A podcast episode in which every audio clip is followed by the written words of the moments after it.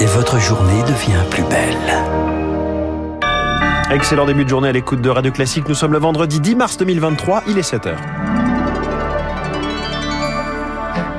La matinale de Radio Classique avec François Geffrier. Est-ce le début du dégel? Emmanuel Macron reçoit le Premier ministre britannique Rishi Sunak aujourd'hui à Paris, premier sommet depuis cinq ans, après des années de tension. La Russie accusée de menaces sur la sûreté nucléaire par l'Union européenne après ses frappes massives sur l'Ukraine. Et puis quatrième jour de grève en France, toujours des perturbations dans les transports, on fera le point.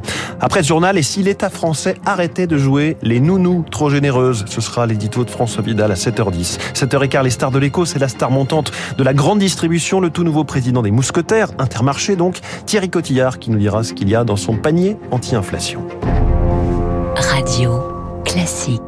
À la une, Lucille Bréau, cette question comment réchauffer le couple franco-britannique? Après cinq années de brouille autour des licences de pêche, des migrants dans la Manche, du Brexit, Rishi Sunak, le Premier ministre britannique, est à Paris aujourd'hui aux côtés d'Emmanuel Macron. Une rencontre à haute valeur diplomatique. Paris et Londres veulent tourner la page des tensions entre les deux pays. Victoire Fort. Emmanuel Macron a connu les trois prédécesseurs de Rishi Sunak et à chaque fois, un épisode de brouille diplomatique. La concrétisation douloureuse du Brexit avec Theresa May, la crise des sous-marins avec Boris Johnson en 2021, la France rate le contrat du siècle avec l'Australie à cause d'un accord en coulisses entre Londres et Washington. Avec l'Istrus, c'est une guerre de sémantique lorsqu'elle hésite à qualifier la France d'ennemis. Alors ce sommet, c'est un nouveau départ pour enterrer l'âge de guerre, écrit la presse britannique. L'Élysée admet qu'en sept ans, les échanges se sont taris entre les deux pays et qu'il est grand temps de concrétiser des partenariats en matière de politique de défense, d'énergie et de commerce surtout. Le palais y met les formes, les principaux ministres de chaque gouvernement se rencontrent, autant de photos, de sourires et de poignées de main pour tourner un chapitre peu chaleureux entre la France et le Royaume-Uni. Rishi Sunak qui se confie au Figaro ce matin, je veux ouvrir un nouveau chapitre avec la France, assure-t-il. En Allemagne, une fusillade a fait plusieurs morts et de nombreux blessés hier soir à Hambourg, dans un lieu de culte des témoins de Jéhovah, dans le quartier de Grossborsetel, au nord de la ville. Les faits se sont produits vers 21h. Le tireur ferait partie des personnes tuées. À Tel Aviv, trois personnes blessées par balle hier soir dans un attentat perpétré par un membre du Hamas palestinien dans un contexte de regain de violence dans la région. Moscou accusé de violation grave de la sécurité nucléaire par Bruxelles. Après ces, frappes massives sur toute l'Ukraine hier, la centrale de Zaporizhia a été coupée une partie de la journée du réseau électrique. Il a fallu avoir recours aux générateurs diesel de secours.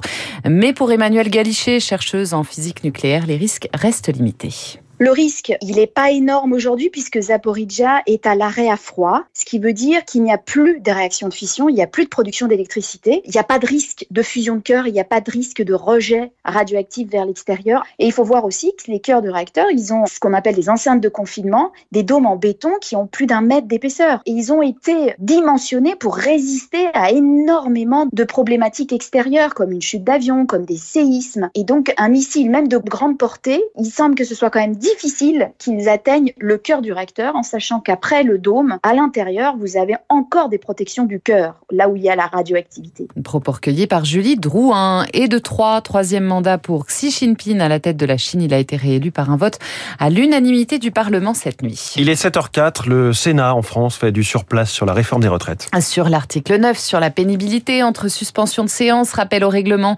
accusation d'insincérité d'un côté, d'obstruction de l'autre, les sénateurs ont tout de même même adopté l'extension du dispositif carrière longue, l'article 8. Pendant ce temps, quatrième jour de grève aujourd'hui, il reste encore des perturbations, Augustin Lefebvre. Oui, trafic toujours fortement perturbé à la SNCF, mais légère amélioration. Un TGV Inouï ou Ouigo sur deux circuleront, deux TER sur cinq, un intercité sur quatre. Prévision valable pour aujourd'hui et ce week-end. En région parisienne, circulation dégradée pour les RER, e notamment le B et les trains de banlieue. En revanche, quasi retour à la normale dans le métro avec quelques difficultés difficultés. Dans le ciel, 20% des vols prévus jusqu'à dimanche doivent être annulés dans certains aéroports, à Marseille, Toulouse ou Orly. Pas d'amélioration attendue dans les arrondissements parisiens touchés par la grève des éboueurs. Le mouvement doit se poursuivre au moins aujourd'hui. La grève continue également dans six raffineries à travers le pays. La septième a voté hier soir la reprise du travail. Augustin Lefebvre, deux jours après la découverte d'une fissure profonde dans le réacteur numéro 1 de la centrale nucléaire de Panly en Seine-Maritime, EDF a découvert d'autres fissures non négligeables dans deux réacteurs, le réacteur 2 de Panly et le réacteur 3 de la centrale de Cattenom en Moselle. L'électricien doit vérifier 200 soudures sur l'ensemble de son parc. Quel avenir pour GoSport? Réponse aujourd'hui. L'enseigne en redressement judiciaire a jusqu'à ce soir pour recevoir des offres de reprise. Selon les échos, le réseau Intersport pourrait se positionner. GoSport, c'est aussi un sponsor de clubs important dans le paysage sportif français, comme le Vélo Club de Roubaix. La perte de ce sponsor menace tout simplement l'avenir du club, selon Daniel Verbraquel, son secrétaire général on tourne aux alentours de 600 000 euros. Donc ça nous pénalise plus que grandement, hein, parce que c'est pratiquement 40% du budget et cette perte ne nous permet pas de terminer la saison. Donc nous, on a une deadline pour trouver un partenaire au 15 avril un nouveau partenaire de remplacement, de substitution. Et à défaut, euh, comme on est d'une association euh, fiscalisée hein, à 100%, on risque de se retrouver en cessation de paiement, donc en redressement judiciaire également. Le groupe sportif euh, disparaîtrait et peut-être même le vélo club de Roubaix. Propos recueillis par Marine Salaville. Et puis plus de 3 millions de billets vendus pour les Jeux Olympiques de Paris 2024, bilan de la première phase lancée il y a un mois. Deux tiers des acheteurs sont des Français. Merci, c'était le journal de 7 heures de Radio Classique signé Lucille Bré. L'Europe sonne la fin de la récré budgétaire. C'est l'édito de François Vidal dans un instant. Puis cette question, qui va gagner la bataille de l'inflation du côté des chaînes de supermarchés? Thierry Cotillard, le patron d'Intermarché,